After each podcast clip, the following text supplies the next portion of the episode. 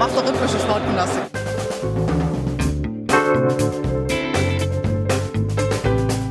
Themen rausarbeiten, neugierig sein, ähm, dieses journalistische Brainstorming, wenn man unterschiedliche Haltungen zu gewissen Themen hat, das richtig bis an die Grenzen zu bringen.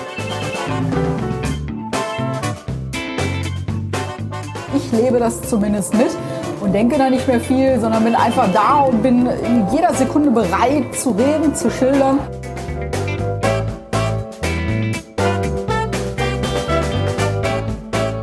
Gleich geht es bei uns um den Titel.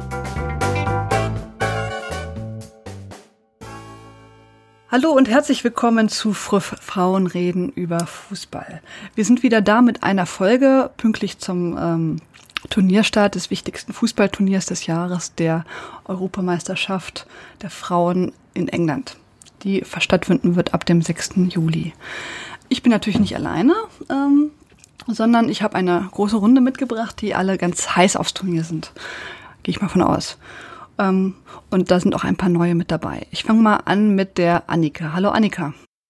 Ja, hallo. ähm. Annika, wie geht's dir?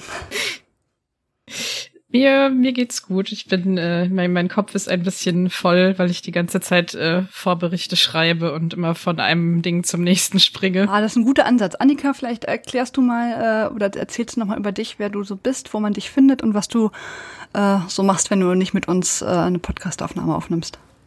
Ähm, genau, also ich bin Annika Becker, ich bin 32. Ähm, auf Twitter findet man mich unter annika-be und ich mache jetzt seit ja so knapp zwei Jahren ungefähr ähm, als freie Sportjournalistin ähm, Berichterstattung über den Fußball der Frauen, also meistens halt die Bundesliga und Champions League und jetzt gerade halt ganz, ganz viel zur EM weil das ansteht. Äh, ja, und da freue ich mich auch drauf. Und ansonsten, genau, bin ich halt auch schon mal in irgendwelchen anderen Podcasts zu Gast oder so. Und ja, äh, rede halt einfach sehr viel über Fußball. Was sind so deine Lieblingsvereine? Ähm, also das wäre einmal die SGS Essen äh, und ansonsten äh, der FC Schalke 04. Okay, schön. Ich hätte jetzt gesagt schön, aber Essen finde ich auch cool. Gut, wundervoll. Dann machen wir weiter mit Alina. Hallo Alina. Hallo zusammen. Hi. Wie geht's dir? Gut, danke. Freue mich dabei zu sein. Uns freut das auch. Ähm, magst du auch mal ein bisschen erzählen, wer, wer du bist, was du, was du machst, wo man dich findet und ja, genau. Ja, klar. Ähm, also ich schreibe freizeitmäßig ein bisschen über Frauenfußball. Ich habe bei Football Hub angefangen und da haben sie jetzt auch noch ein paar andere Sachen nebenbei ergeben, jetzt gerade mit der EM, die da jetzt bald bevorsteht. Und ansonsten studiere ich noch. Und auf Twitter findet ihr mich unter alina-rxp. Wundervoll. Und äh, was, was sind so deine Favoriten äh, fußballmäßig? Ähm, also ich bin Fan von den FC Bayern Frauen und jetzt im Hinblick auf die EM werde ich Schweden unterstützen. Ja, schön, Alina. Ich höre dich nicht mehr. Nein, Quatsch. Auch schön. Ähm, ja, gut. Hast du die meine... nicht gehört oder war das nur Spaß? Nein, ich habe das natürlich nur. das war ein Scherz. Es bezog sich jetzt auf die FC Bayern Frauen heute. Ich sollte weniger meine subjektive Meinung hier einbauen. Äh, Einfach weniger ans Ja, genau. Ich kann dem nicht entkommen. Gut, okay. Ähm, dann haben wir noch die Luisa bei uns. Hallo Luisa. Hallo. Wie geht's denn dir? Mir geht es auch sehr gut, danke. Das ist schön. Was machst du denn äh, und wo findet man dich? Ja, ich äh, studiere in Schottland Sport Business Management und ich spiele auch selber Fußball dort und auch in Rheinland-Pfalz, wenn ich wieder in Deutschland bin. Und äh, ja, mein Interessengebiet liegt hauptsächlich bei der WSL äh, und der SWPL 1 und 2, aber auch ein bisschen bei der Bundesliga der Frauen. Was sind denn so deine Favoriten fußballmäßig? Welchen Schal hast du? Hm, hauptsächlich die Rot, äh, aber in England äh, Arsenal, die Frauen. Und in der Bundesliga äh, verfolge ich sowohl Wolfsburg als okay, auch Bayern. Das darf ich gleich lieben. Gütig mir. Nein, Quatsch. Jeder ist. Äh, Halbrot erreicht. Jeder ist hier natürlich willkommen. Gut, dann machen wir weiter äh, mit der letzten im Bunde. Ellen, Ellen, wo findet man sich äh, und äh, was machst du so? Kurz. ähm, mich findet man auf Twitter, aber nicht mehr so aktiv wie früher, weil ich studiere und deswegen keine Zeit mehr habe. Ein sehr anstrengendes Studium.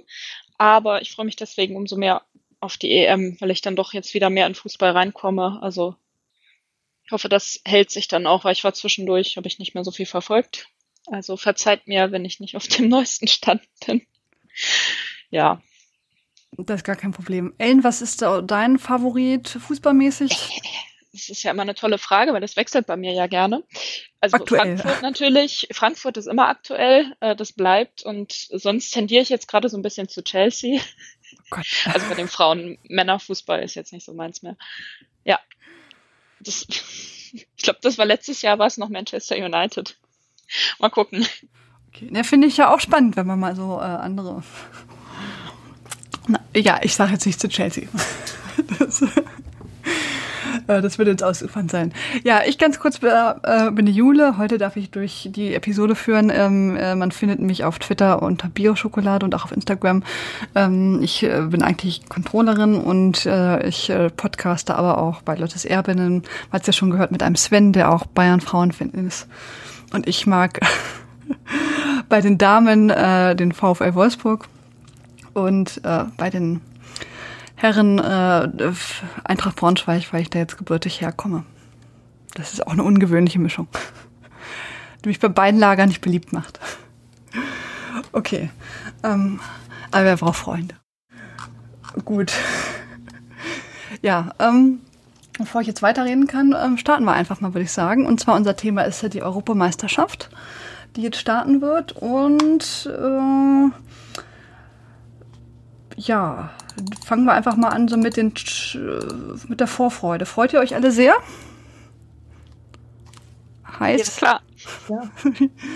Was sind denn so eure sportlichen Highlights, die ihr so erwarten wollt, würdet? Ich fange mal an mit Alina. Alina, du hast vorhin verraten, du fliegst auch hin. Warum fliegst du hin? Was erwartest du da? Ähm, ich erwarte einfach eine ganze Menge tolle Spiele. Es fängt ja schon mit England-Österreich an am Dienstag, glaub, ne, am Mittwoch, sorry. Das ist ja auch ein tolles Auftaktspiel. Ähm, ausverkauftes Old Trafford Stadion. Ich glaube, mehr als 70.000 Tickets verkauft. Das wird der Wahnsinn. Und auch wenn man dann an das Finale in, in Wembley denkt, auch wieder über 70.000 Tickets verkauft das wird ein reines Fußballfest. Also da kann man sich als Fan nur drauf freuen. Und auch in, den Gru in der Gruppenphase so viele andere tolle Spiele. Schweden, Niederlande in Gruppe C als Auftaktspiel. Und dann natürlich die Group of Death, in der Deutschland ist, die Gruppe B mit Deutschland, Spanien, Dänemark, Finnland. Also da gibt es so viel, worauf man sich freuen kann. Also ich kann es gar nicht abwarten, bis es losgeht. Ja, super, das stimmt schon mal. Dann, ähm, Luisa, wo freust du dich äh, drauf, so sportlich? Ja, ähnlich wie Alina freue ich mich auf sehr gute Spiele, die schon in der Gruppenphase anfangen, die auch mal ausnahmsweise zu guten Anstoßzeiten ausgestrahlt werden äh, und auch die vollen Stadien.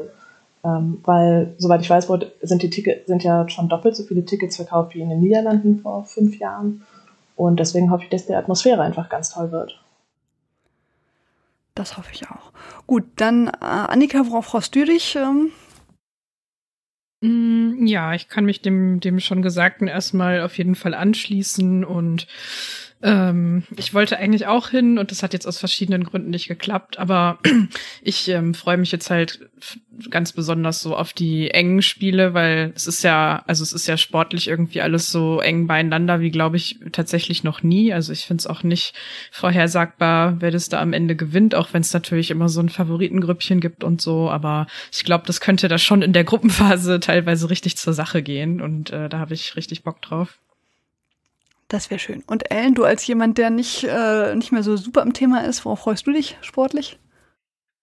Ich freue mich auch drauf, dass es halt nicht, nicht mehr so vorhersagbar ist. Ne? Es war ja die, okay, jetzt in, in Niederlanden vielleicht nicht, aber davor war es ja immer nur so, wer kann Deutschland stoppen? Und das war so immer, also es war dann natürlich trotzdem spannend, vor allen Dingen, wenn man für Deutschland ist und hofft, dass sie nicht gestoppt werden. Aber ähm, wenn man sich das jetzt anguckt, man also ich tue mich da echt schwer vorherzusagen oder da, da irgendwas einzuschätzen. Ich hätte jetzt nur gedacht, dass, also ich hätte jetzt zum Beispiel Gruppe B gar nicht als Todesgruppe bezeichnet, sondern eher Gruppe D. Die finde ich viel schlimmer.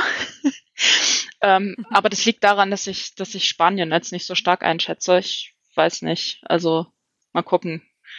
Ähm, ja, und ansonsten auch die Anstoßzeiten finde ich auch super. Auch nicht so 15 Uhr Spiele oder irgendwas bescheuertes. Also ziemlich cool. Ja, ähm, dann mache äh, mach ich zum Schluss. Also ich freue mich natürlich auch auf enge Spiele, äh, insbesondere in der Gruppenphase. Das ist schon, sehe ich auch so, dass da ähm, in manchen Gruppen doch sehr, sehr eng sein könnte. Ähm, die Gruppe D jetzt aber aus anderen Gründen finde ich jetzt als jetzt äh, die Gruppe B. Und ich kann mir auch vorstellen, dass die Gruppe A sehr spannend ist, weil ich glaube schon, dass die Österreicherinnen da was liefern können.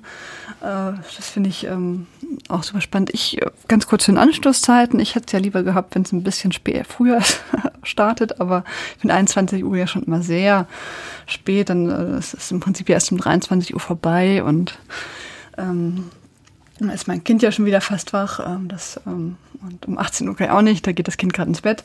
Ähm, aber mal gucken, da bin ich jetzt. Äh, das ist ja mein eigenes Problem, gebe ich zu.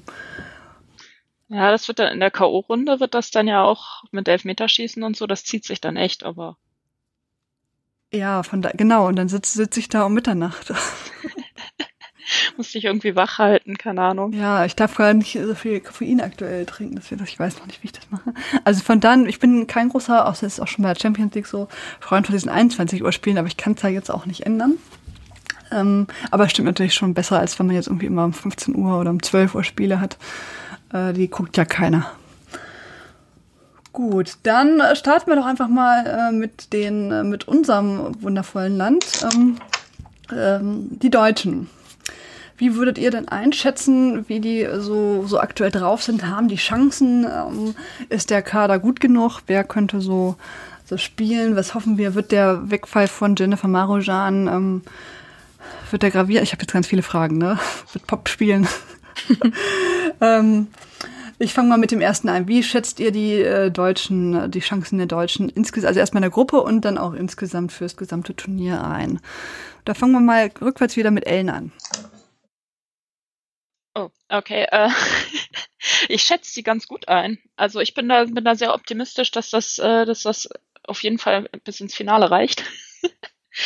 Ähm, ich fand das ganz interessant. So in der Vorbereitung auf die Folge habe ich so gemerkt, dass die, also so von dem bisschen, was ich, äh, was ich jetzt ähm, aus der deutschen Berichterstattung rausgehört habe, hatte ich eher so den Eindruck, so, hm, ja, könnte schwierig werden. Aber so die, die englische, also englischsprachige Berichterstattung ist dann eher so, ja, total äh, Turnierfavorit auf jeden Fall Deutschland. Äh, und das hat mich dann doch überzeugt.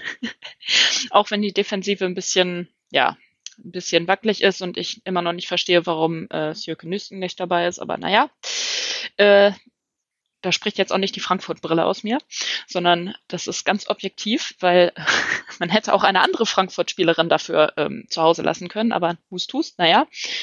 Äh, ja, aber so offensiv finde ich das total toll, weil also ich ich hatte jetzt äh, bei der letzten EM in den Niederlanden, das das war ja eher, das möchte man ja lieber vergessen, was da also wie Deutschland da so aufgetreten ist. Ich finde das jetzt auch mit Marojan gar nicht, also ich finde Marojan toll, aber bisher hat die jetzt bei Turnieren auch nicht, also man hat mal das Gefühl, das sind total die Erwartungen auf ihr und dann werden die nicht erfüllt aus was für Gründen auch immer, kann ich auch verstehen wahrscheinlich, wenn, wenn, wenn du da eben als Einzelspielerin immer so rausgepickt wirst. Aber ich glaube, das schadet jetzt nicht, dass sie nicht dabei ist. Auch wenn ich sie mag. Ja, interessante Einschätzung finde ich eigentlich. Da wusste ich gar nicht, dass in einem englischsprachigen Bereich das anders gesehen wird. Mhm.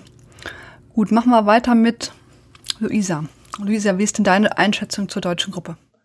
Ja, also ich finde, Deutschland sollte weder zum Favoriten gezählt werden, noch komplett ausgeschlossen werden. Ich denke, sowohl die deutschen Medien als auch die englischen Medien übertreiben in beide Richtungen. Ich denke, in der Gruppe kann man Erster werden, und aber Zweiter sollte man auf jeden Fall werden. Und ähm, Viertelfinale ist drin, Halbfinale wäre gut, aber ist, ähm, je nachdem, ob man Erster oder Zweiter wird, denke ich, äh, nicht zwingend zu erreichen wie gesagt, ich denke, die, ich denke Spanien wird, äh, ist überschätzt, weil Spanien ist nicht Barcelona. Äh, den, da fehlen einige Spieler und deswegen finde ich, sollte es möglich sein, Spanien zu schlagen. Finnland ist auch schlagbar und auch Dänemark sollte machbar sein. Deswegen erster oder zweiter in der Gruppe sollte auf jeden Fall drin sein. Genau. Euer Wort in Gottes äh, Ohren. Aber das stimmt, wenn sie Zweiter wären, dann, äh, dann ähm, müssten sie ja wahrscheinlich gegen England spielen, wenn genau. ich das richtig in Erinnerung habe. Sollte man ja vermeiden. Ja. Okay. Hey, erst im Finale. Deutschland gegen England, Finale. Und England gewinnt. Ach. Gut. Also ich habe für die letzte EM extra Karten gekauft, weil ich dachte, äh, fürs Finale, weil ich dachte, da sieht man in Deutschland. Das war nicht so. da war ich dann enttäuscht. Okay, Entschuldigung. Ähm, Annika, was ist deine Meinung zu, zur deutschen Gruppe? Wie schätzt du da die Chancen ein? Sollte ich Finalkarten kaufen? ähm, Mm, also ich hatte Finalkarten, die ich wieder abgegeben habe, aber nicht aus dem Grund.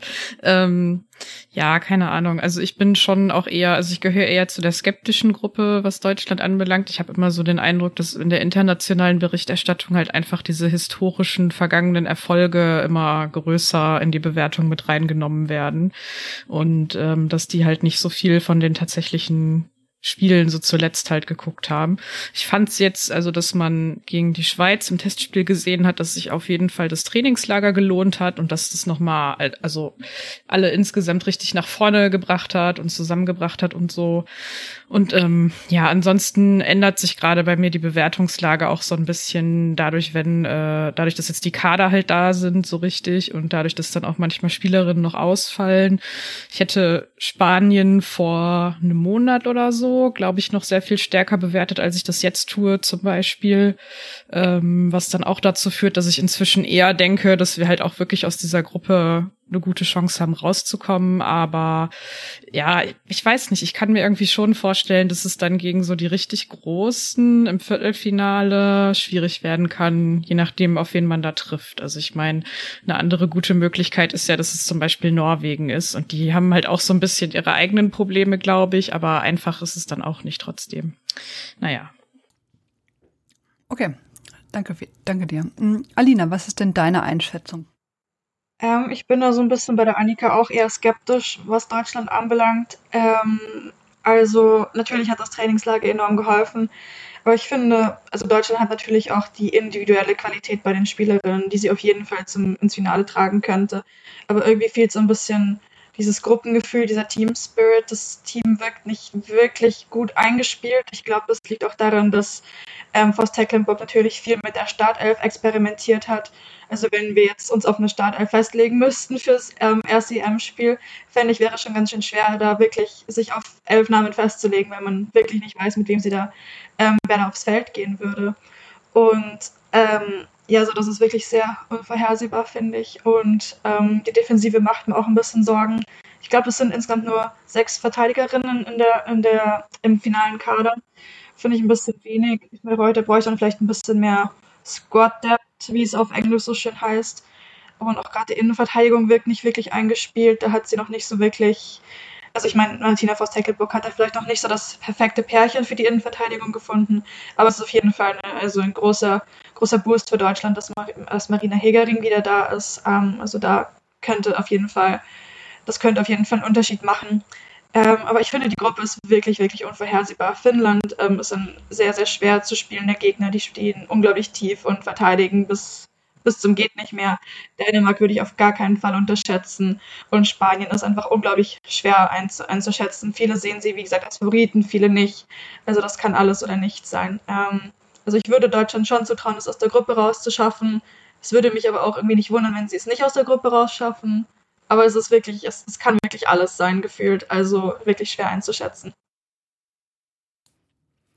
Ja, ähm, ich würde das jetzt ähnlich so sehen wie ähm, Annika und ähm, Alina. Also ich bin da auch so ein bisschen skeptisch, was jetzt eigentlich auch daran liegt, dass äh, Martina Voss-Tecklenburg da jetzt nicht so Ruhe reingebracht hat in den Testspielen. Das waren ja manche oder auch in den ähm, Quali-Spielen teilweise auch. Das war dann ja schon so, dass man nicht wusste, was macht die, machen die da eigentlich. Da spielt ja jedes Mal jemand anders. Mhm. Teilweise natürlich jetzt auch äh, verletzungs- oder Corona-bedingt, ähm, das ist klar. Aber ähm, also so richtig äh, gut und eingespielt wirkte das ja teilweise nicht, wobei das gegen der Schweiz, gegen die Schweiz hat einem ja schon wieder ganz gut gefallen, fand ich. Aber ob man das jetzt so im Turnier wiederholen kann, die anderen äh, Teams sind ja nun mal nicht die Schweiz. Unglücklicherweise. Gut, ähm, Glaubt, mal so eine äh, provokante Frage, glaubt ihr das mit, dem mit einem anderen Trainer, also zum Beispiel Horst Rubisch, äh, würden wir da anders jetzt sprechen oder ist das jetzt einfach ähm, so, wie es ist, weil die anderen äh, so stark geworden sind? Mm, ich denke schon, dass es ähm, mit einem anderen Trainer oder einer anderen Trainerin teilweise anders aussehen würde. Also weil, äh, wie ja gerade schon gesagt wurde, die Qualität der Einzelspielerin ist eigentlich gegeben und dann ähm, ist halt so die Hauptaufgabe, dass man guckt, okay, ähm, was, also was sind die besten Spielerinnen, die ich habe und wie schaffe ich das jetzt halt, die in ein Spielsystem zu integrieren und wie schaffe ich das dann, dass da halt Automatismen da sind. Und wenn ich das dann geschafft habe, dann arbeite ich an einem Plan B. Und dann so, ne? Das ist halt nichts, was man innerhalb von ein paar Monaten, weil die ja nicht die ganze Zeit immer trainieren können. Die sehen sich ja immer nur alle paar Monate mal für eine Woche oder so oder zwei. Ähm, und jetzt natürlich vor dem Turnier das Trainingslager. Und das musst du halt eigentlich über Jahre steuern. Und naja, das wurde aus meiner Sicht nicht gemacht. Ähm, was ich aber auch an der Stelle mal erwähnen möchte, weil ich das immer so mitkriege und mir das einfach unglaublich auf den Senkel geht, ist, dass es halt wirklich so eine Gruppe von sehr naja, nennen wir sie mal sehr kritische ähm, äh, Menschen gibt gegenüber Martina Voss-Tecklenburg. Und ich finde, das geht halt teilweise, artet das vom Tonfall her halt auch so ein bisschen aus ähm, und geht halt irgendwie über so eine gewisse Linie. Also da ist immer so eine Häme drin. Ähm, ich hatte auch letztens jemanden, der bei mir kommentiert hat, es wäre ja eine Medientrainerin, ähm, wo ich mich so frage, so, okay, was soll das jetzt sein? Und ich finde da so, wenn man dann über die Berichterstattung in den öffentlich-rechtlichen redet, dann ist mir das oft zu unkritisch. Ähm, aber das, was dann halt online stattfindet, das ist halt einfach drüber und nicht sachlich genug so. Und es fehlt irgendwie so diese Debatte darüber, ähm, wie man jetzt hier zum Beispiel führen könnte. Okay, wer könnte denn ein guter Trainer oder eine gute Trainerin sein und wie soll das vielleicht nach einem Turnier weitergehen? Also ganz unabhängig davon, wie das Turnier jetzt für Deutschland ausgeht. Ja, guter Hinweis. Ähm ich finde das auch mal, aber ich glaube, das ist so die Social Media Welt, ne, dass die Leute dann irgendwie immer sofort da irgendwie äh, das, ne, wie du das ja gesagt hast, so sehe ich das auch. dass das im Prinzip hat man so ein bisschen verpasst, da eine, eine funktionierende Mannschaft irgendwie mit den besten Spielerinnen da irgendwie aufzubauen, die sich auch kennen und irgendwie nicht, äh, nicht das letzte Mal von einem Dreivierteljahr zusammen gespielt haben, sondern regelmäßig wie es ja jetzt auch äh, andere Teams einfach machen. Ne? Wenn ähm, Wolfsburg da auch äh, mal wild herumwischen würden, würde es auch nicht funktionieren, glaube ich. Gut. Ähm, wie sieht ihr anderen das, Luisa, Alina, Ellen? Ähm, ist das jetzt so eine, hat man da was verpasst vorher in, in den äh, Jahren zuvor oder ist das jetzt äh, ausreichend? Ja, ich denke, eigentlich hätten wir schon spätestens 2022 einen Startelf haben sollen. Blöderweise beim Arnold Clark Cup ist es ja so, dass viele Spielerinnen ausgefallen ist. Und äh, das hat Martina Post-Tecklenburg ja, glaube ich, auch angesprochen, dass äh, das dazu beigetragen mhm. hat. Ich denke, das sollte man auch nicht vergessen. Das stimmt. Ähm, ja, nochmal eine, eine ganz kurzer Blick auf die Gegnerin äh, Spanien und äh, Dänemark und Finnland. Ähm, habt ja schon ein bisschen was gesagt. Bei Spanien geht das ja so ein bisschen äh, auseinander. Die, äh, also eure Tenor war ja, die sind gar nicht so stark, wie wir sie immer einschätzen, weil sie nicht Barcelona sind. Also würdet ihr jetzt auch so im Hinblick vielleicht, ich meine, damals bei der WM haben sie ja verloren. Würdet ihr schon sagen, dass, dass da die Chancen von Deutschland generell eigentlich gut besser stehen, als man erwarten würde jetzt? Oder muss man da äh, Beruhigungspillen einpacken? So, ich würde sagen, ich, ich fand jetzt bei der WM, da, da wurde Spanien auch teilweise schon richtig hochgejazzt. Also da, da, da habe ich mich, jetzt verstehe ich es, ne? Es sind ja noch mal wie viele Jahre vergangen? Ich kann nicht rechnen, viele Jahre vergangen. Nein, ähm, äh, also jetzt kann ich es dann doch schon eher verstehen. Damals bei 2019 habe ich gedacht, so, äh, nein. Und ich meine, man hat es dann gesehen, das war, war der wandelnde Chancentod. Also das war auch nicht, weiß ja nicht, fand es auch nicht schön anzusehen teilweise. Ähm, jetzt, ja, ja, aber ich, also klar, den Punkt mit dem, das ist halt nicht Barcelona, den finde ich gut, die spielen auch anders. Also die, die spielen nicht wie Barcelona, was gut ist. Wobei ich da auch denken würde, ähm, ich meine, hier im Rückspiel hat sich ja Wolfsburg in der Champions League ziemlich gut gegen die geschlagen. Da war ich auch im Stadion, da hast du halt dann gemerkt, so, da hatte Barcelona eigentlich selten eine Chance. Hinspiel, das, äh, ja, das war dann das andere Extrem, das war nicht schön, aber ähm, ich glaube, wenn man, wenn man halt früh genug gegen die trifft, dann haben die Schwierigkeiten, das Spiel nochmal irgendwie rumzudrehen. Das ist so, so ein bisschen mein Eindruck. Also es ist jetzt natürlich der doofe Vergleich mit Barcelona. Ich kenne mich auch nicht gut mit spanischem Fußball aus, muss ich auch sagen. Aber mein Eindruck war so ein bisschen, äh, ja, also dass, dass die dann so ein bisschen auch dann frustriert werden und äh, anfangen rumzumeckern. Und das sind ja immer so Sachen, die kommen gerade im Frauenfußball nicht so gut. Damit kommst du halt nicht durch, was gut ist. Ja, und ich würde auch jetzt Dänemark gar nicht mehr unterschätzen in der Gruppe. Und Finnland natürlich auch nicht, weil das macht, glaube ich, keinen Spaß, gegen, gegen so ein Bollwerk da zu spielen, was auch wirklich, also in einer super Torwertin und ziemlich guten Abwehrspielerin, ja. Schwierig. Also ich sehe da Spanien jetzt nicht so weit vorne. Okay, ja. Ähm,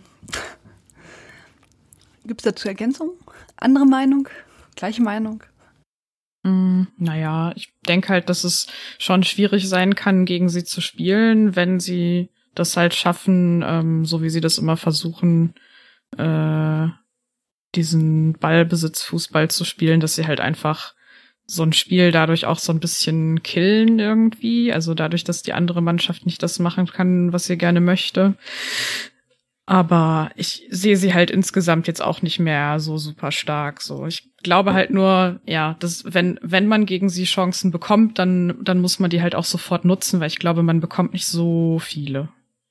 Guter Hinweis. Okay, gut. Gibt's noch was zur deutschen Gruppe zu sagen? Möchte auch noch jemand was anmerken? Sonst würde ich einfach weitergehen zu weiteren Titelfavoriten. Also wir gehen jetzt natürlich nicht alle 16 äh, Teams durch, aber wer würdet ihr dann jetzt noch so sagen? Mh, hm, wem würdet ihr das zutrauen? Oder wer, wer glaubt, wer kommt, wer kommt weit ähm, oder wer wird nicht weit kommen? Ähm, fangen wir mal mit Aline an. Wer glaubst du, ist noch ein echter Titelaspirant? Ich wollte gerade sagen, das ist jetzt genau mein Moment. Äh, Schweden natürlich. Ähm, also ich würde Schweden definitiv zum ähm, Kreisetitelfavoriten zählen, aber wie gesagt, wir hatten es ja vorhin schon angesprochen, es sind dieses Jahr wirklich, wirklich einige Teams, die es nach Wembley schaffen können und es zeigt, denke ich, auch nur, was wir für eine tolle Qualität im europäischen Frauenfußball haben. Ähm, aber bei Schweden würde ich sagen, liegt es einfach daran, ich meine, die haben sich jedes Jahr gesteigert. Ähm, Bronze bei der Weltmeisterschaft, ähm, dann wieder olympisches Silber letztes Jahr. Ähm, und das sind einfach Spielerinnen, die sind extrem gut eingespielt. Das ist der komplette Kontrast zu Deutschland, haben aber auch enorme individuelle Qualität. Und ja, die Spielerinnen kennen sich einfach sehr lange, gerade auch die, die, ähm, ja, die Defensive ist extrem gut eingespielt. Ähm, die Spielerinnen betrauen sich dort, die kennen sich. Und ähm, ja, die sind einfach wirklich, wirklich gut eingespielt. Und das haben natürlich auch einen ganz anderen Teamspirit, finde ich, als Deutschland. Wenn man die so live erlebt, Schweden, das ist eine unglaubliche Gruppenzugehörigkeit, die da, die man da auch als Fan einfach sieht oder spürt. Und ähm, das ist, das ist der Wahnsinn wirklich. Und ähm, die wirklich, die gehen wirklich als eine Einheit in dieses, wirklich als ein Team in dieses Turnier. Und ich glaube, das kann auch eine ganze Menge bewirken. Und natürlich die fußballerische Qualität, haben tolle, tolle Spielerinnen. Und ähm, ja, also ich würde sie auf jeden Fall, also, wenn, also ich würde Schweden auf jeden Fall das Finale zutrauen. Da habe ich eine Rückfrage zu Schweden. Würdest du es jetzt als Problem ansehen, dass der schwedische Kader ja jetzt eher im Gegensatz zu dem deutschen Kader ähm, alt ist? Ne? Also ich meine, Caroline Seger kann man ja mit anfangen. Ne? Ja. Ich weiß noch, zur WM haben wir überlegt, warum spielt die eigentlich noch? Und jetzt ist, spielt sie immer noch. Ähm, und sie wird ja wahrscheinlich auch nicht auf der Bank sitzen. Ähm, äh, und also insgesamt ist der Kader ja doch eher älter. Das ist natürlich der Vorteil, die spielen schon lange irgendwie. Mhm. würdest du sagen, das ist jetzt, das ist ähm, gerade gut oder das ist jetzt auch die letzte Chance sozusagen? Oder ist das. Ähm also die letzte Chance ist es sicher nicht. Nächstes Jahr ist ja noch die, die Weltmeisterschaft in Australien und Neuseeland und ich, es würde mich nicht wundern, wenn Caroline Seger auch dort spielt. Ähm, sie hat ja immer gesagt, solange sie sich fit fühlt und nicht schwer verletzt ist, wird sie spielen. Ich glaube, sie ist jetzt 37 und eine absolute Schlüsselspielerin für Schweden. Ähm, also auf dem Feld fast unverzichtbar und hinter den Kulissen sowieso. Und ich glaube, das Durchschnittsalter vom schwedischen Team ist ungefähr 28 finde ich jetzt gar nicht so alt. Natürlich das älteste Anführungszeichen Team bei der EM, aber wirklich alt ist das trotzdem nicht. Ähm, ich glaube einfach, dass die Erfahrung, die die Spielerinnen haben und eben auch diese Gruppenzusammengehörigkeit, dass sie sich einfach schon so lange kennen, das ist wirklich, glaube ich, ein sehr, sehr wichtiger Punkt. Also ich würde das gar nicht so als problematisch betrachten. Wenn es jetzt die Schweden doch nicht aus irgendeinem mir unbekannten Grund sein sollten, was wir uns natürlich nicht vorstellen können, wen würdest du denn noch so als Favorit sehen, Alina? Ähm, Norwegen, auch wenn sie ein paar Probleme im Kader haben, die sind auch nicht so gut eingespielt, aber wie gesagt auch individuelle Qualität. Man muss nur an Ada Hegerberg denken, aber auch andere Spielerinnen ähm, im Kader, die einfach top sind. Ähm, ja, England wird natürlich auch den Heimvorteil nutzen wollen und nutzen werden. Ähm, ja, ähm, ich meine, da ist natürlich auch ein großer Druck auf dem englischen Nationalteam. Da bin ich gespannt, wie sie damit umgehen. Wir sind natürlich extrem hohe Erwartungen, wenn man auch in die englischen Medien schaut. Ähm, jedes Mal, wenn England ein Spiel gewinnt, heißt es gleich wieder, it's coming home. Also mal schauen, wie die damit umgehen. Ähm, ja, also ich würde sagen, Norwegen oder England haben auch definitiv das Potenzial, weit zu kommen im Turnier. Danke dir. Machen wir mal weiter. Annika, wer wäre jetzt so dein äh, Titelfavorit? Mm, also ich ähm, glaube England. Also es ändert sich bei mir im Moment immer noch so alle paar Tage mal, aber im Moment denke ich England, weil ich eigentlich den Eindruck habe, so, ähm, also erstmal haben die halt auch richtig gute Spielerinnen. Ähm, ich finde, seit äh, Sarina Wiechmann da ist, machen sie es auch einfach taktisch richtig, richtig gut, auch wenn es da auch noch ähm, Stellschrauben gibt, an denen man irgendwie arbeiten äh, könnte und müsste. Aber ich habe zum Beispiel den Eindruck, so von dem, was ich mitbekomme, dass ähm, die das halt eigentlich ganz toll finden, dass sie so viel Aufmerksamkeit haben. Also bis jetzt wirkt es auf mich nicht so, als wenn sie irgendwie mit dem Druck nicht klarkommen würden oder so. Ähm, ich bin halt eher mal gespannt, was jetzt passieren würde, wenn, also weil halt das so äh, so hoch äh, gejazzt wird, was jetzt passieren würde, wenn, ja, sagen wir mal, England scheidet irgendwie im Halbfinale aus ähm, oder vielleicht ganz unglücklich im Viertelfinale also wie dann damit umgegangen würde, ähm, ob halt diese Erwartung tatsächlich jetzt schon so hoch ist, dass der Titel her muss, dass dann alles andere äh, direkt ein Misserfolg ähm, wäre, was ich dann ähm, ja objektiv nicht verstehen könnte, ähm, aber es wäre dann halt emotional so aufgebaut worden.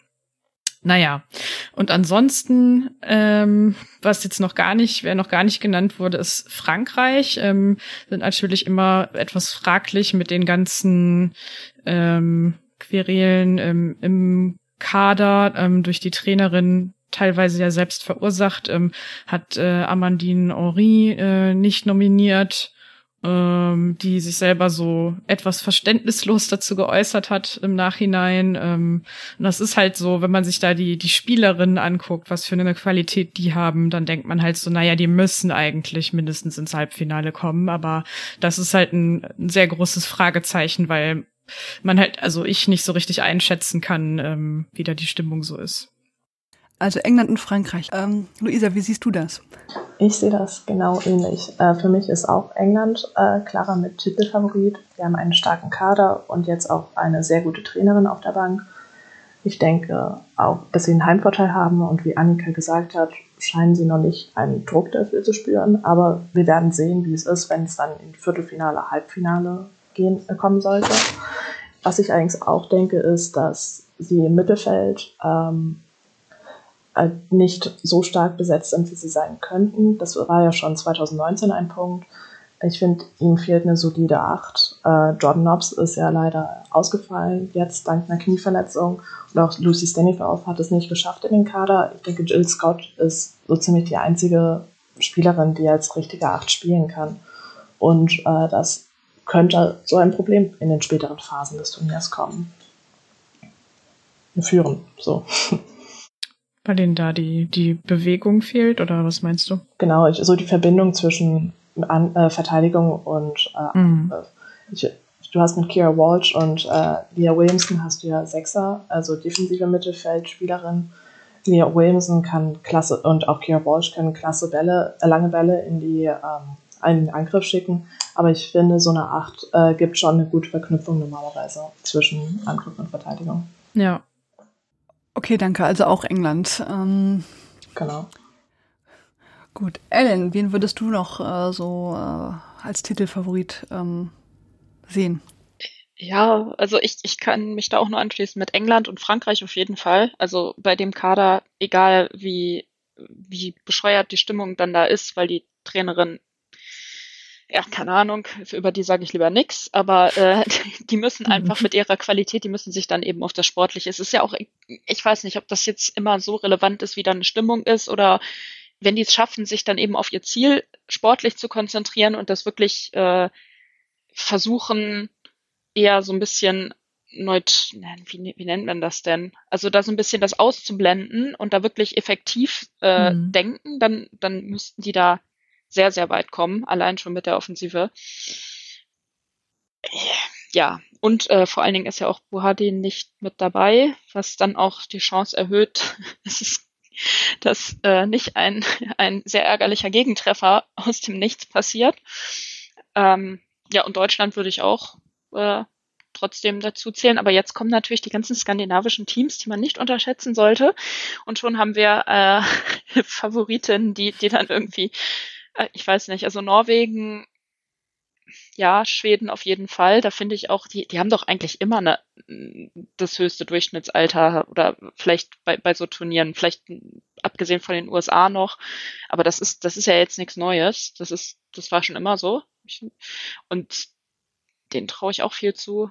Norwegen, ja, Dänemark ist so ein bisschen mein, mein Geheim, also den würde ich wünschen, aber weiß ich nicht. Schwierig. Ja, Island haben wir noch gar nicht erwähnt, aber den die könnten da auch so ein bisschen das aufmischen. Schwierig. Also ich kann mich nicht festlegen. Ich sag jetzt einfach England, Frankreich, Deutschland. Und direkt danach Schweden und Norwegen. Das ist äh, eine sehr präzise Aussage. Danke, Anne. Ich würde sagen, du hast auf jeden Fall die höchsten Chancen. nee, ich habe die höchsten Chancen, dass man sich über mich lustig macht. Nein, wir lachen mit dir. Du lachst mit nee, ich meine, weil es halt nicht zutrifft, wenn es zu durcheinander ist. Nein, keine Ahnung. Ähm, ich nehme die Teams 1 bis 16. Nein, Quatsch. Ähm, ich würde das natürlich auch so ähnlich sehen. Wieso? Es fällt einem jetzt schwer, sich äh, vorzustellen, dass England da nicht sehr weit vorne mitmischt, weil die ja schon sehr ordentlich spielen. Dann natürlich den Heimvorteil, man hat es ja in äh, den Niederlanden gesehen, äh, dabei haben. Ähm, von da an. Was haltet ihr eigentlich von den Niederlanden? Also ich meine, immerhin der, der aktuelle äh, Meister äh, und äh, ja auch immerhin äh, Vize-Weltmeisterin. Was äh, würdet ihr denen noch irgendwie eine Chance einräumen oder das wird ja jetzt gar nicht genannt? Hm, also ich finde das, also sie sind jetzt halt nicht total schlecht oder sowas, das will ich überhaupt nicht sagen, aber ich finde sie ein bisschen, äh, ein bisschen eindimensional und deswegen glaube ich irgendwie nicht, dass das reicht. Also sie sind halt so sehr ähm, auf so auf so schnelles Umschaltspiel ausgelegt und mm, das funktioniert dann halt ganz oft irgendwie nach nach dem gleichen Muster und gleichzeitig finde ich sie dann aber auch ähm, so defensiv und im defensiven Mittelfeld auch ein bisschen zu, zu anfällig selber. Also ich habe jetzt nicht noch nicht so sehr viele Spiele von ihnen vorher gesehen. Das ist so ein eines der Teams, wo ich noch ein bisschen vorher äh, nachscouten muss. Aber das, was ich so gesehen habe gegen England zum Beispiel, das fand ich jetzt nicht so super überzeugend. Aber keine Ahnung. Vielleicht kann da jemand anderes noch mehr zu sagen. Also ich finde ja, die Niederlanden waren ja vor fünf Jahren grandios. Irgendwie, man hat ja sich gar nicht vorstellen können, wie die, wie die jemals aufzuhalten werden sind. Und zur WM wird das ja schon so ein bisschen weniger und man hat jetzt so das Gefühl, dass was sie vorher, diese, diesen, diesen Druck, ne, diese Offen dieses Offensivspiel, das ist ja schon so ein bisschen abgebrochen. Man, äh, Janice Van der ist ja, glaube ich, gar nicht nominiert, meine ich, ähm, hat ja damals grandios gespielt, ne, und ja, jetzt ist nicht dabei. Ich, Nike Martens ja damals zu Recht auch Weltfußballerin. Äh, ich will jetzt nicht sagen, die sieht man nicht mehr, aber auffallen tut sie jetzt auch nicht mehr so, so äh, unbedingt, äh, finde ich jetzt so. Äh, deswegen fällt mir das jetzt mit dieser damals so individuellen Klasse, die haben natürlich jetzt irgendwie immer noch, aber nicht mehr so, dass man, finde ich, sagen kann, sie sind ähm, Top-Meisterfavorit. Ähm, aber gut, ich finde, dafür haben sie eine relativ einfache Gruppe, weil ich kann mir jetzt nicht vorstellen, wie sie gegen Portugal und Schweiz da irgendwie äh, abstinken. Ja, auf dem Papier nicht, aber andererseits, es redet halt irgendwie gerade auch so gut wie niemand über Portugal und ich kann mir irgendwie vorstellen, dass die sich dann so denken, so, ach ja, ihr interessiert euch nicht für uns, naja, egal, wir murmeln euch jetzt hier trotzdem mal einen rein. Ähm, also weil so ein paar Spielerinnen, ähm, die halt irgendwie technisch gut sind, haben sie dann ja schon in ihren eigenen Reihen, die man halt auch so ein bisschen ähm, am Anfang der Champions League äh, von der letzten Saison noch so sehen konnte. Und ja, da bin ich halt, bin ich halt echt mal gespannt, wie die sich so präsentieren werden. Also haben jetzt ja auch ähm, im Testspiel gegen Australien, also Australien ist nicht in Bestbesetzung gekommen und die sind gerade ja auch, glaube ich, eh nicht so super toll drauf selber, aber haben da halt ähm, unentschieden gespielt, wenn ich das jetzt richtig in Erinnerung habe. Ähm, da bin ich halt schon mal gespannt, was die dann so zeigen, Portugal. Okay, wir sind ja nachgerückt für Russland. Ähm, und mhm. jetzt sagen wir mal, spielen jetzt international auch nicht so viel. Ähm, in anderen Ligen, da habe ich auch, ähm, da kann ich jetzt auch ganz wenig zu sagen, aber jetzt richtig gut vorstellen kann ich es mir dann auch wieder nicht. Ähm, da würde ich jetzt überleiten zum Thema Geheimfavoriten. Ne? Also letztes, äh, letzte EM vor fünf Jahren äh, ist ja Österreich bis ins Halbfinale gekommen und hätte es auch noch fast äh, weiter geschafft. Ähm, Würdet ihr da jetzt äh, in der ganzen Liste nochmal jemanden äh, für euch so ähm, rausfinden, der jetzt vielleicht nicht unbedingt den Titel gewinnt, aber wo ihr euch vorstellen kann, dass er sich da so ganz gut durchmogelt, entweder weil er eine einfache Gruppe hat oder weil ihr denkt, naja, die sind, haben doch mehr Potenzial, als man mal vermuten würde? Ich fange mal mit Luise an. Ja, vielleicht noch am ehesten Italien. Ähm, die sind ja schon seit, äh, auch 2019 waren die Leute ja überrascht, wie weit sie gekommen sind und auch wie gut sie gespielt haben. Aber ganz ehrlich, so einen richtigen Geheimfavoriten habe ich dieses Mal eigentlich nicht. Okay, ja. Ähm, deswegen ist es auch geheim. Alina, hättest du jemanden äh, neben Schweden, dem du das äh, Weiterkommen äh, trotz aller Widrigkeiten zutrauen würdest? Hm, ich weiß nicht, ob sie unbedingt weiterkommen, aber ich glaube, dass Finnland ähm, nichts unterschätzen. Ich glaube, die sind wirklich nicht angenehm ähm, zum Spielen, wie die einfach defensiv stehen. Wie, ich glaube, irgendwie, ich weiß nicht mehr genau, wer es war, aber irgendwer von euch meinte vorhin, dass die ein einziges Bollwerk sind und ähm, das stimmt auf jeden Fall und haben trotzdem auch Top Top-Verteidigerinnen, Top-Stürmerinnen. Also ich glaube, Finnland kann für einige Teams ein Stein im Schuh sein. Und ähm, ja, das wäre jetzt mein Tipp. Okay, danke dir. Annika, würdest du jemanden dann noch finden? Hm. Ja, also sie wurden gerade schon mal genannt, ähm, Island. Äh, Finde ich auf jeden Fall sehr, sehr spannend. Ähm, ich bin ja ein sehr großer Sven Disjane Jones dort hier Fan geworden über die Saison. Ähm, und ja, ich glaube einfach, dass die, dass die richtig ähm, eine richtig interessante Mischung da haben an Spielerinnen ähm, und dass sie, glaube ich, auch einfach so ein sehr, so eine sehr interessante Art ha ähm, haben werden, die Spiele anzugehen. Ich meine, von äh, Jons Dottier kennt man es natürlich jetzt auch schon so ein bisschen ähm, diese langen Einwürfe, die sie da drauf hat. Ähm, und sie haben dann ja auch äh, durchaus einige kopfballstarke Spielerinnen. Also ich kann mir halt irgendwie vorstellen, dass das so dass sie sich halt mit mit dieser Art, wie sie das angehen ähm, und das, weil das halt so was Besonderes ist, dass sie sich da vielleicht auch einfach ähm, so ihre Fans erspielen werden, die vielleicht gar keine IsländerInnen sind und auch sonst nichts mit Island zu tun haben, aber das dann halt total cool finden und die dann anfeuern. Ähm, würde mich auf jeden Fall freuen. Danke dir. Dann Ellen, findest du noch einen äh, kleinen äh, Geheimfavorit, der es weit bringen könnte? Eben all den Leuten, die du aufgezählt hast.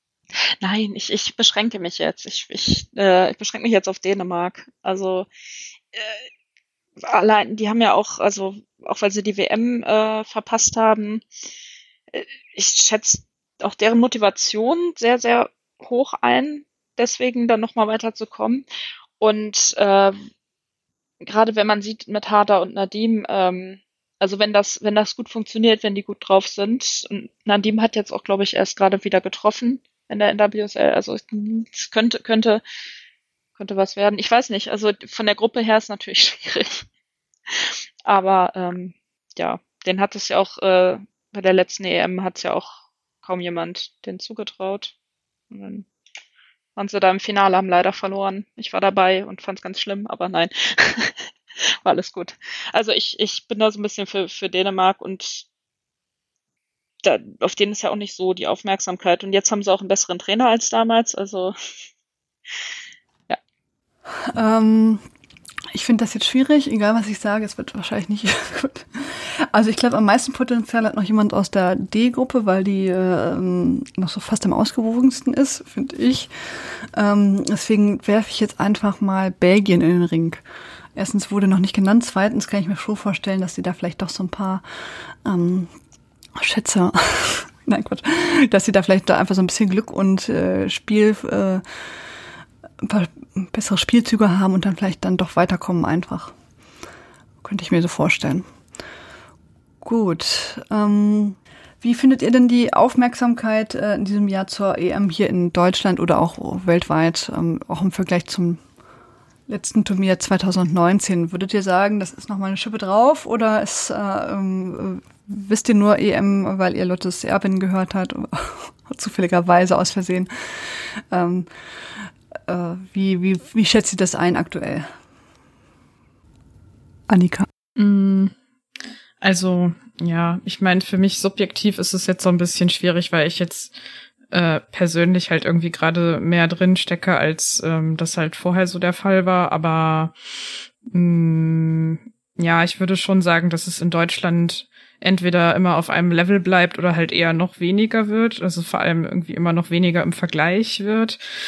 Ähm, wenn man sich dann anguckt, wie halt so Fernsehübertragungen äh, in England zum Beispiel sind. Ähm, das ist da, also da gibt's halt diesen neuen TV-Vertrag für die Liga.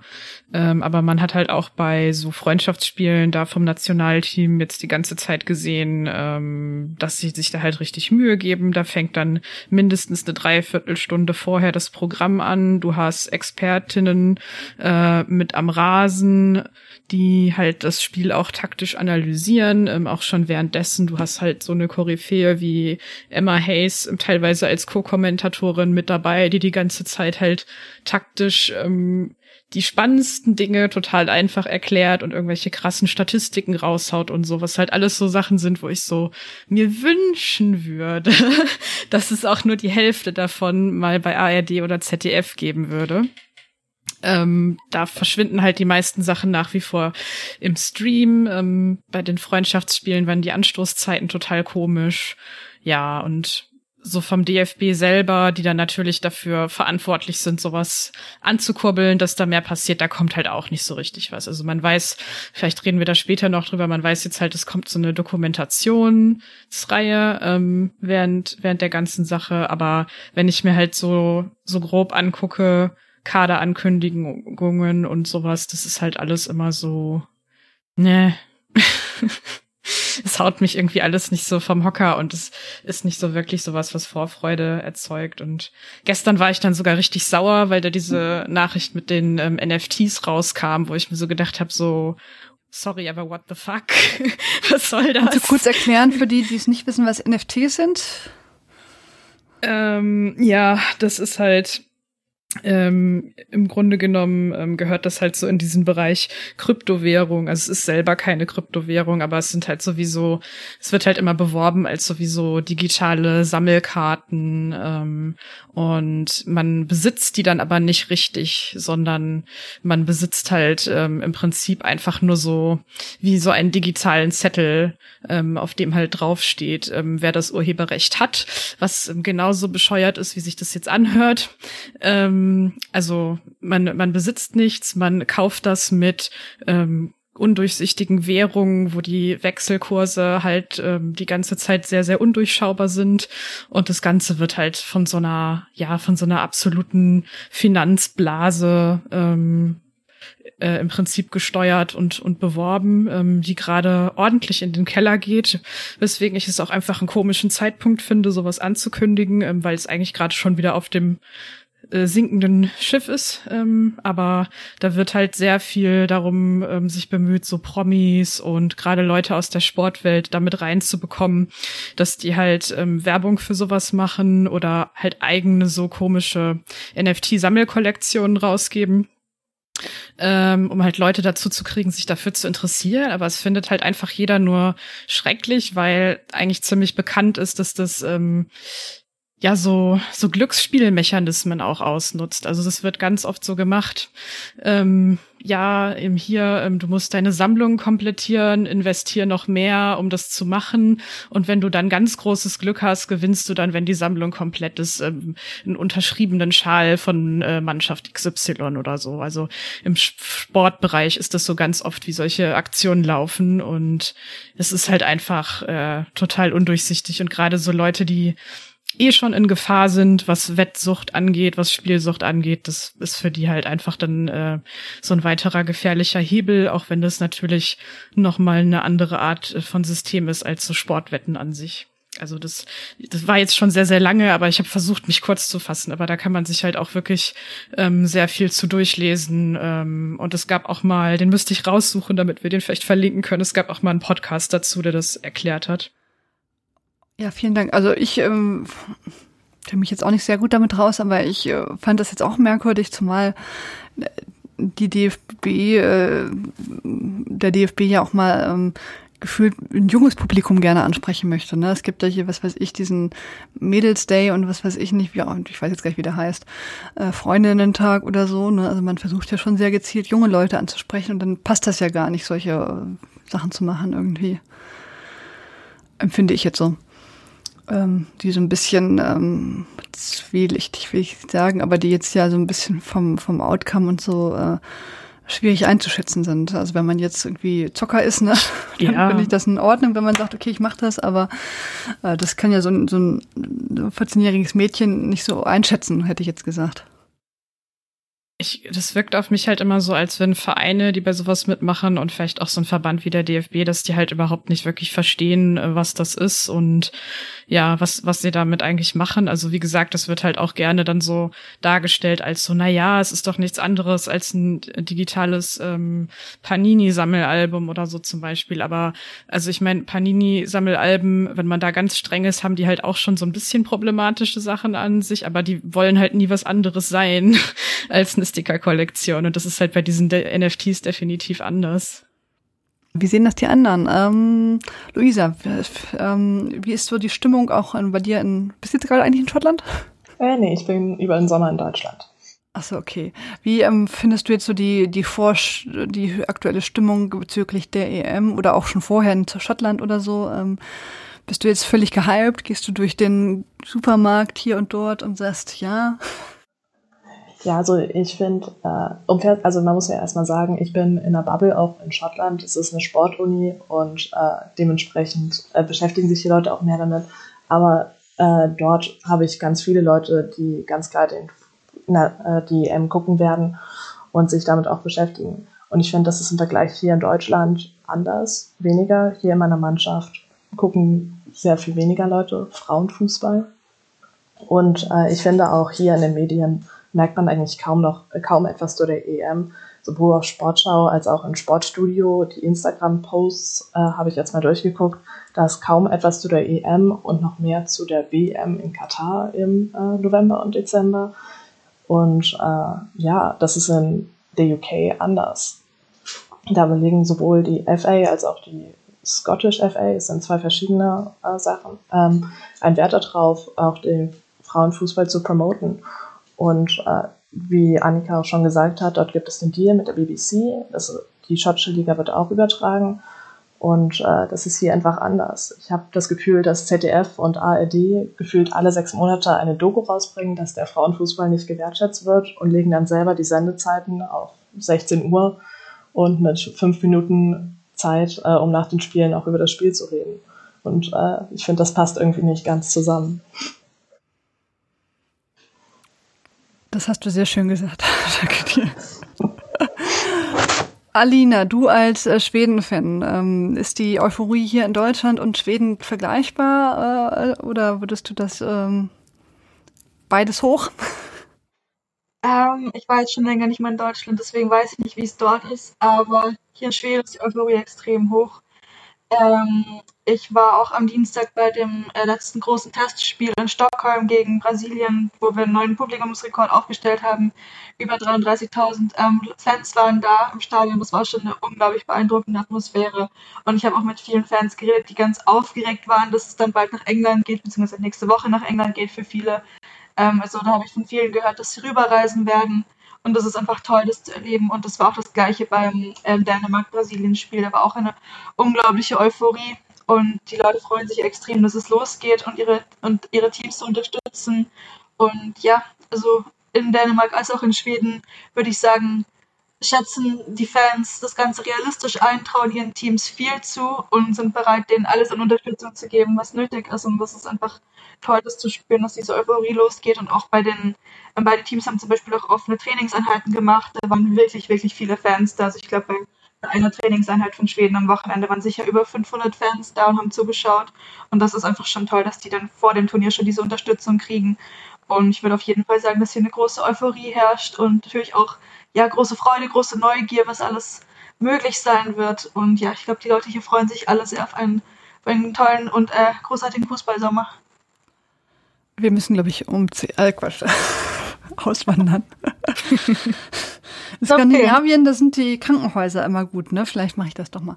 Nein, Quatsch. Ellen, was ist so deine Meinung zur äh, Aufmerksamkeit der eben? Hast du ja mitbekommen, dass die ist? Ja, nee, also nein. Also ich, ich finde es ganz interessant, weil ich, weil ich jetzt verglichen, verglichen mit 2019 äh, bei der WM bin ich jetzt ja nicht mehr so drin im Thema, weil ich nicht mehr so viel Zeit habe. Äh, und deswegen habe ich nein, nicht erstaunlich. Es ist deswegen habe ich wenig mitbekommen. Also also so aus deutschen Medien. Und ich habe ehrlich gesagt, ich kann mich da auch nur äh, ja den Vorrednerinnen anschließen. Ich habe ehrlich gesagt auch gar keinen Bock mehr. Ich habe einfach keine Lust mehr. Ich habe keine Lust mehr, ständig zu hören. Ja, warum ist denn der Frauenfußball äh, nicht so toll wie in England oder was müssen wir machen und was und irgendwie ich will einfach nur die Sport. Ich will, will das Turnier sehen. Ich will die ich will Taktikanalyse haben. Ich will eine Vorberichterstattung haben. Ich möchte wissen, wie die, vielleicht auch wie die Qualifikation gelaufen ist. Ich will, also ich habe einfach, ich weiß nicht, also ich, ich werde mir vielleicht, ich werde denen noch mal eine Chance geben und mir das angucken. Ich meine, Sohn ist ja jetzt auch dabei. Die haben ja die Champions League ziemlich cool äh, gemacht, äh, cool übertragen diese Saison.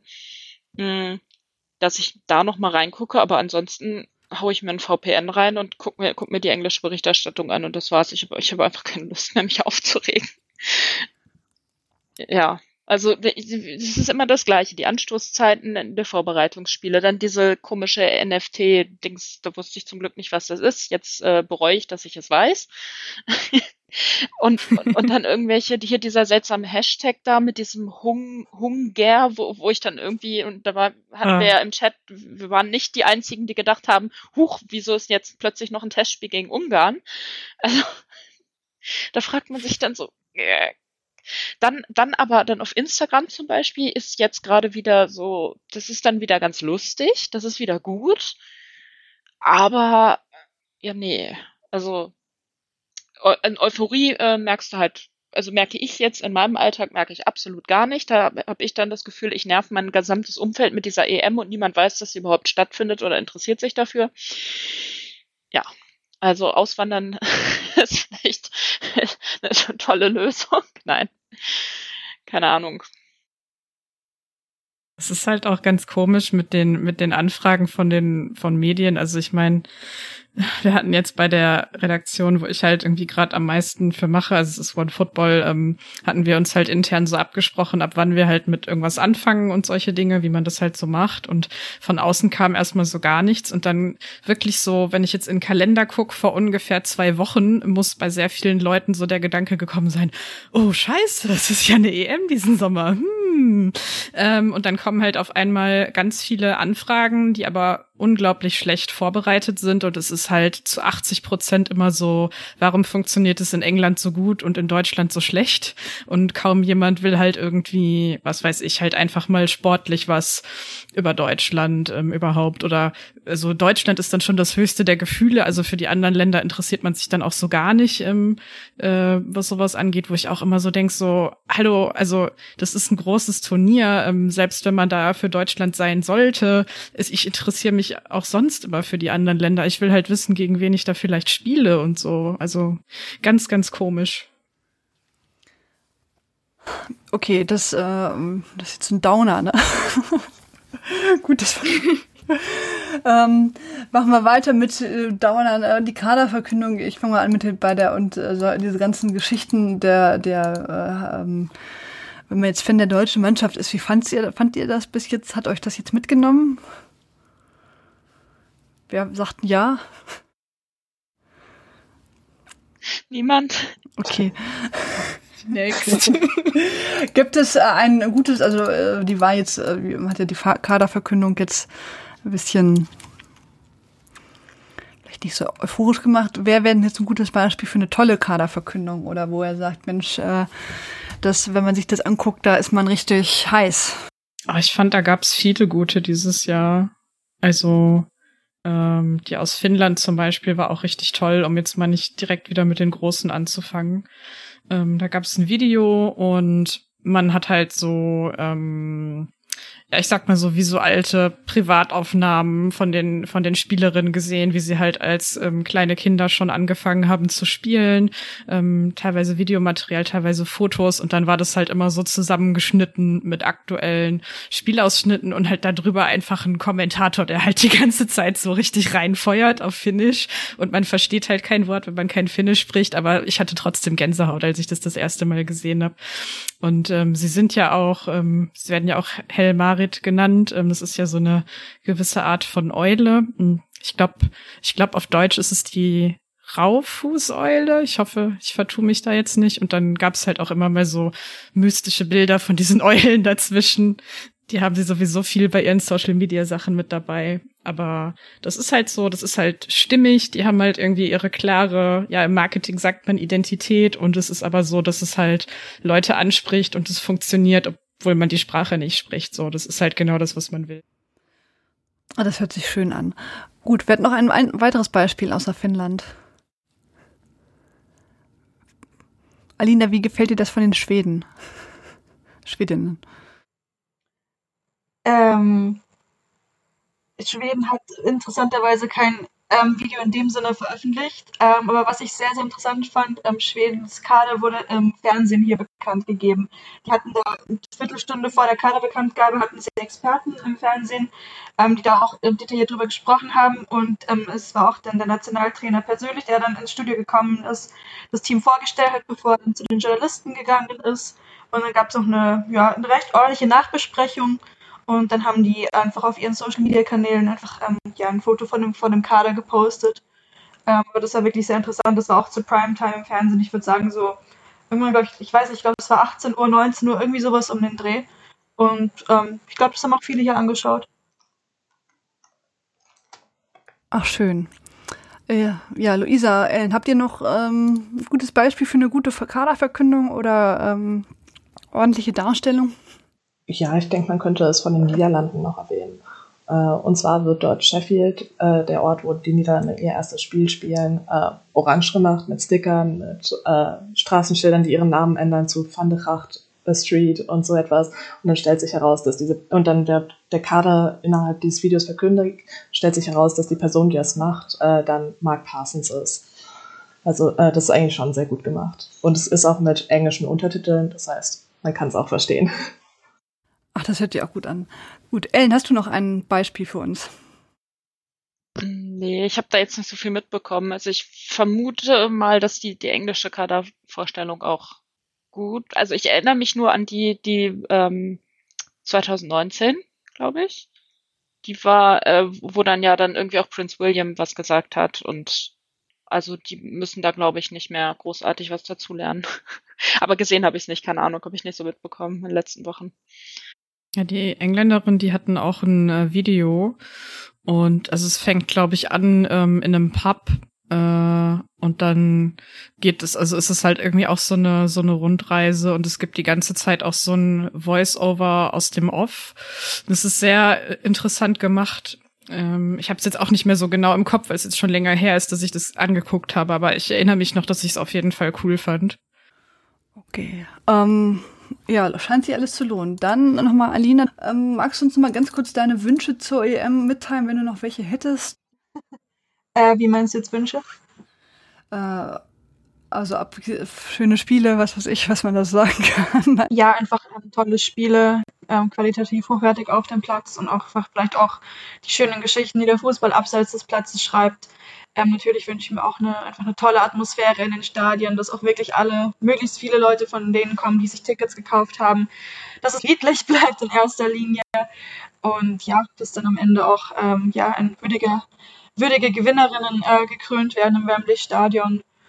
Und ja, einfach, dass das Ganze auch den Frauenfußball noch weiter pusht. Viele sagen ja, dass es ein, eine Art äh, ja, Meilenstein sein kann in der Entwicklung des Frauenfußballs und dass das das Ganze jetzt einfach auf ein neues Niveau hebt und diese, diese Hype, der jetzt vielleicht ausgelöst wurde und einfach dieses ja, wird diese Freude, diese Begeisterung, dass das einfach nach der EM auch anhält, dass das den Frauenfußball weiterträgt, äh, uns mehr auf das fokussieren, was auf dem Platz geschieht, ähm, dass wir das Ganze ja einfach vielleicht ein bisschen professioneller, ein bisschen taktischer betrachten, den Fußball und nicht immer nur den Frauenfußball auf die Geschehnisse abseits des Platzes reduziert.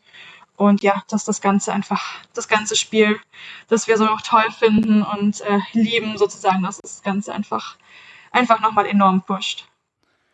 Okay, letzte Frage. Werden alle Spiele der EM im schwedischen Fernsehen übertragen?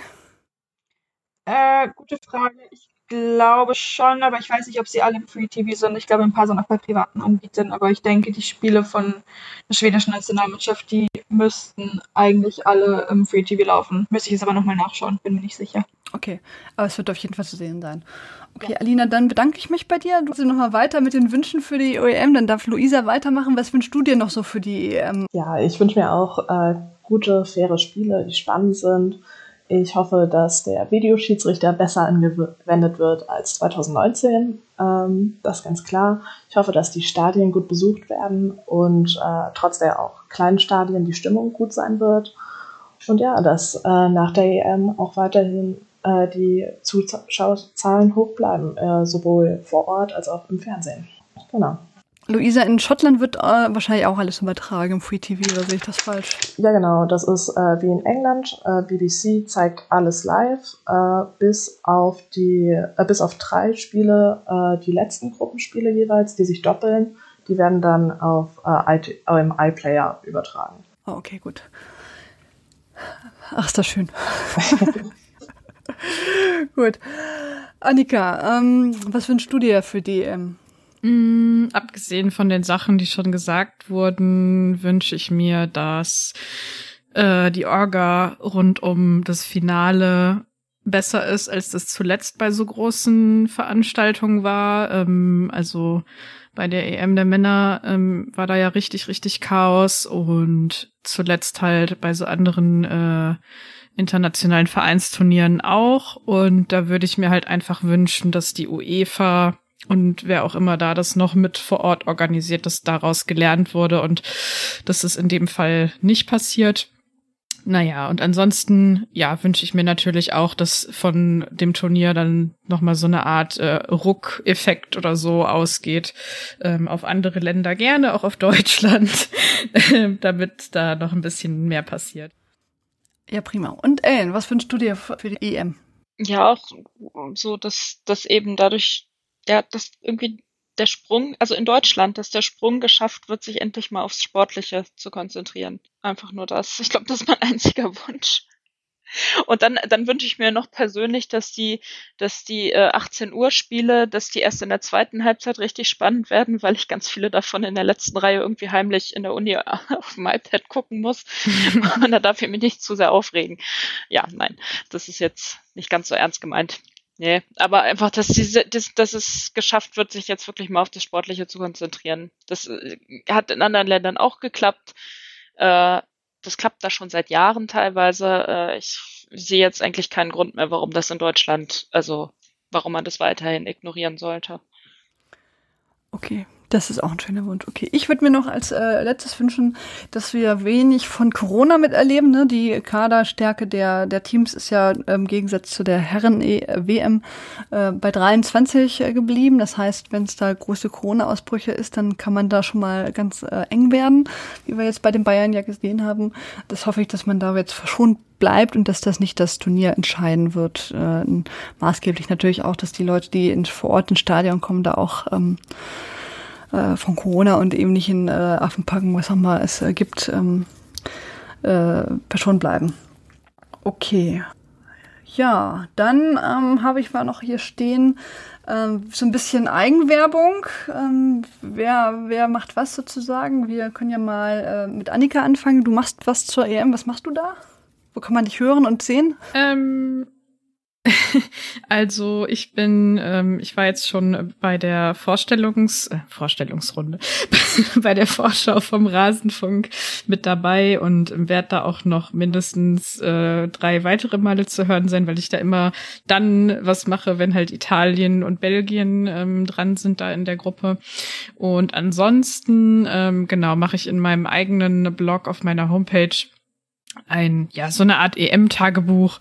Ähm, ich habe mir da so ein bisschen was ausgedacht, äh, wie ich das machen möchte, dass da vielleicht jetzt nicht unbedingt an jedem Tag, aber immer dann, wenn ich halt noch die Zeit dafür finde, so ein bisschen was habe zu Sachen, die mir vielleicht in den Spielen aufgefallen sind oder auch so äh, drumherum irgendwas Assoziatives, was mir da so an Gedanken einfällt. Okay, äh, wie heißt dein Blog? Wo findet man den? Naja, die Website ist, äh, ist halt äh, einfach nur ganz langweilig becker-annika.de, weil ich den halt hauptsächlich äh, dafür nutze, um meine Artikel da zu sammeln. Aber ich werde ähm, ich werde so einen Sammelpost machen, wo dann halt alle Einträge immer gesammelt drin sind und den verlinke ich dann ähm, bei meinem Twitter auf jeden Fall noch als äh, Pin-Tweet. Darüber findet man das dann, glaube ich, am leichtesten. Okay. Danke. Und du hast ja gerade schon gesagt, der Rasenfunk, ähm, du machst was für den Rasenfunk. Generell ähm, macht der Rasenfunk ja zu allen Spielen was, ähm, ich das richtig verstanden mhm. habe. Also jetzt habt ihr eine große Vorschau gemacht und ähm, dann wird es, es gibt acht Leute, die dann mit Max da, da ähm, über die Spiele reden und jeder hat dann seine zwei Teams. Du hast ja gerade schon gesagt, Belgien und Italien sind deine. Äh, hast du die ausgesucht oder wurden die die zugelost, wenn ich das fragen darf? Ähm Ehrlich gesagt habe ich mir die nicht selber ausgesucht.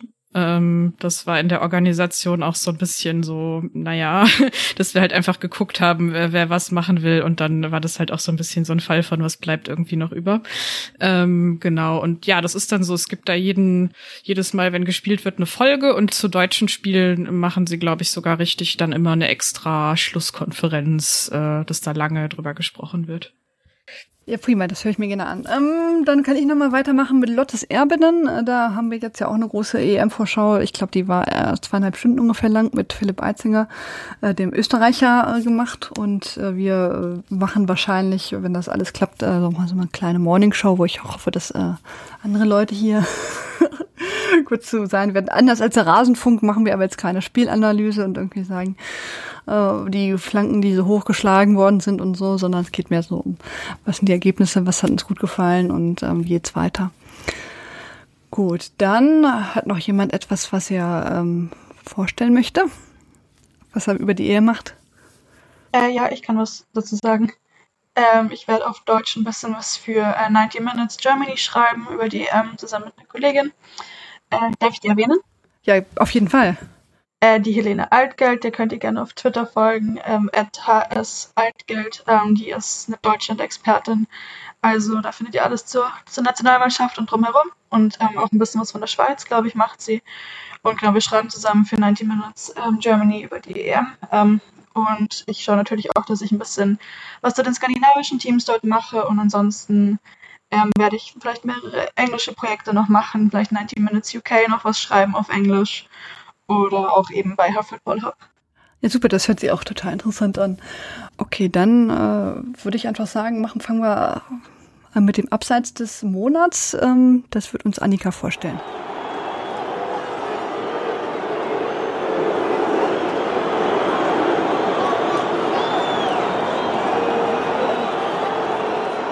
Mm, genau, da war äh, gestern war das, meine ich, ähm, Leuten ähm, auf Twitter aufgefallen, dass beim Guardian, die machen ja immer zu so großen internationalen Turnieren inzwischen sowas, dass sie ja wie so eine Art Online-Übersicht haben, wo wirklich dann zu allen beteiligten SpielerInnen von so einem Turnier immer so kurze Mini-Vorstellungstexte stehen. Äh, das haben sie jetzt für die EM auch gemacht und dann ist da ähm, einem spanischen Fan aufgefallen, dass halt in der Vorstellung von Leila Wahabi ähm, ja rassistische Sprache verwendet wird. Ähm, also sie hat halt äh, marokkanische Wurzeln durch die Eltern und ähm, in dem Zusammenhang wird das Wort exotisch verwendet ähm, oder auf Englisch dann exotic, was halt einfach also überhaupt nicht geht. Das ist halt sehr kolonialistisch ähm, und rassistisch und genau, ähm, ich hatte, hatte das, äh, diesen Tweet, der darauf aufmerksam macht, geteilt. Und dann hatte mir da noch jemand freundlicherweise ähm, drunter kommentiert und mich darauf aufmerksam gemacht, dass bei dem deutschen F-Fußball-Magazin das tatsächlich zuletzt auch mal vorgekommen ist und zwar sowohl auf dem Cover als auch im Heft selbst, ähm, dass Spielerinnen mit diesem Wort beschrieben wurden. Und ja, das geht halt einfach gar nicht ein verdientes Abseits. Okay, danke dir. Ähm, das wäre schön, wenn das aus dem Sprachgebrauch ähm, rausgeht. Und apropos pa Sprachgebrauch, wer ist denn unser Volltreffer des Monats, Ellen?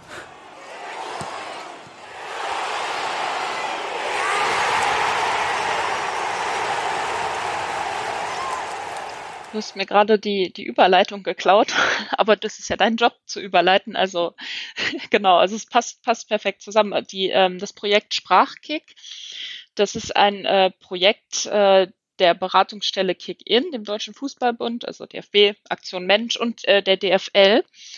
Und äh, das ist eine, ja, eine Webseite, da, äh, wo sich eben Menschen, die im Fußball sich bewegen, also egal in welcher Rolle, ähm, aber wahrscheinlich äh, auch sehr an, an Menschen gerichtet, die ja irgendwie im Journalismus tätig sind. Äh, das bietet eine Orientierung äh, und, und auch eine praktische Hilfe für, ähm, ja, für eben einen Sprachgebrauch im Fußball, der eben nicht diskriminierend ist. Und das äh, betrifft alle Ebenen. Also es betrifft äh, geschlechtersensible Sprache, es betrifft dann eben, äh, ja, wie schaffe ich es, dass ich nicht rassistisch bin? Also es ist ja auch eine Lernhilfe, weil vieles ist einem dann ja auch als, als weißer Mensch dann oft nicht bewusst. Und äh, ja, da kann man sich dann durchklicken, kann man ein bisschen äh, gucken und ich hoffe, dass das auch äh, ja bekannt, bekannt wird, bekannt gemacht wird machen wir ja gerade. Und äh, dass es äh, auch genutzt wird, dass es angenommen wird. Also okay. sieht man ja, dass der Bedarf da ist, auf jeden Fall. Auf jeden Fall. Ähm, ja, danke. Dann ähm, unser Podcast-Tipp ist Two Girls Talk Balls. Würdest du einmal ganz kurz äh, sagen, worum es da geht? Du warst ja neulich da einmal auch im Podcast selbst mit dabei.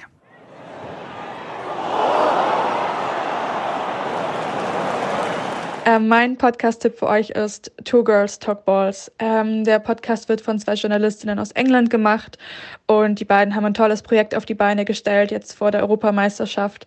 Ähm, sie haben nämlich 16 Expertinnen und Experten aus den verschiedenen Nationen eingeladen, die bei der EM antreten und ähm, haben das in, es sind ja vier Gruppen und haben das ganz und deswegen gibt es dann auch vier Episoden und in jeder Episode sind dann vier Experten aus den jeweiligen Ländern, die so ein bisschen einen Überblick geben über die Gruppenphase, in der ihr Team antritt. Ähm, ja, einfach so ein allgemeiner Überblick, wie sich die Teams bis jetzt ähm, bei bisherigen Europameisterschaften geschlagen haben und einfach was von den Teams zu erwarten ist, wie die Vorbereitungen liefen und ja, wie die Chancen sind ähm, oder wie, wie realistisch es für das jeweilige Team ist, ähm, in der während der Europameisterschaft weiterzukommen.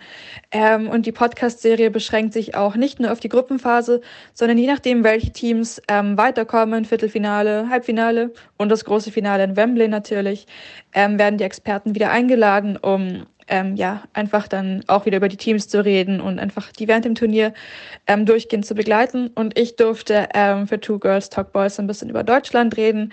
Und ja, wenn Deutschland das aus der Gruppe rausschafft, dann bin ich auch dort nochmal zu hören. Und ähm, ja, werde dann den Hörerinnen und Hörern auf Englisch Einblicke ähm, geben, ja, wie Deutschland sich weiterhin bei dem Turnier schlägt und einfach auch so ein bisschen Revue passieren lassen, was für Deutschland bis dato jeweils passiert sein wird. Also auf jeden Fall ranhören, es lohnt sich.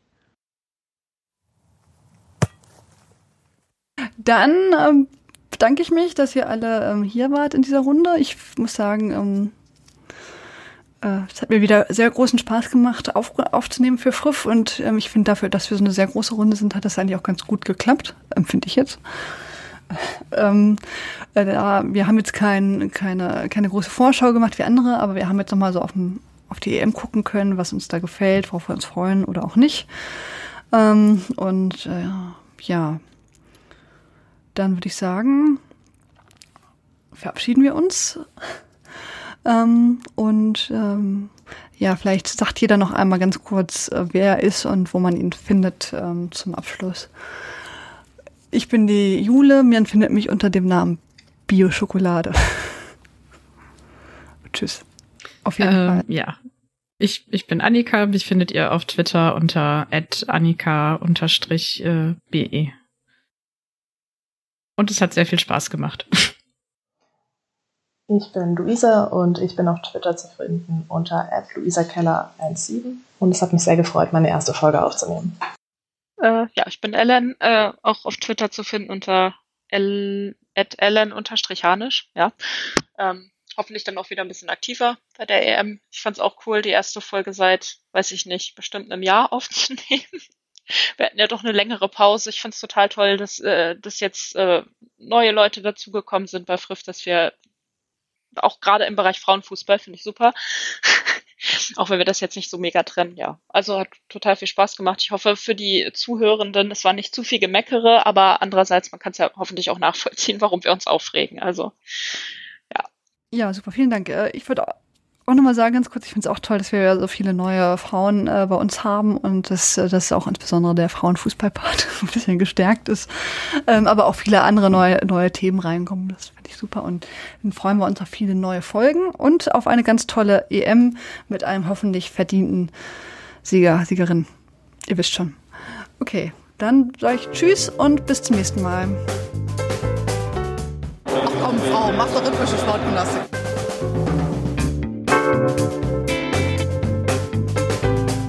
Themen rausarbeiten, neugierig sein, ähm, dieses journalistische Brainstorming, wenn man unterschiedliche Haltungen zu gewissen Themen hat, das richtig bis an die Grenzen zu bringen. Ich lebe das zumindest mit und denke da nicht mehr viel, sondern bin einfach da und bin in jeder Sekunde bereit zu reden, zu schildern.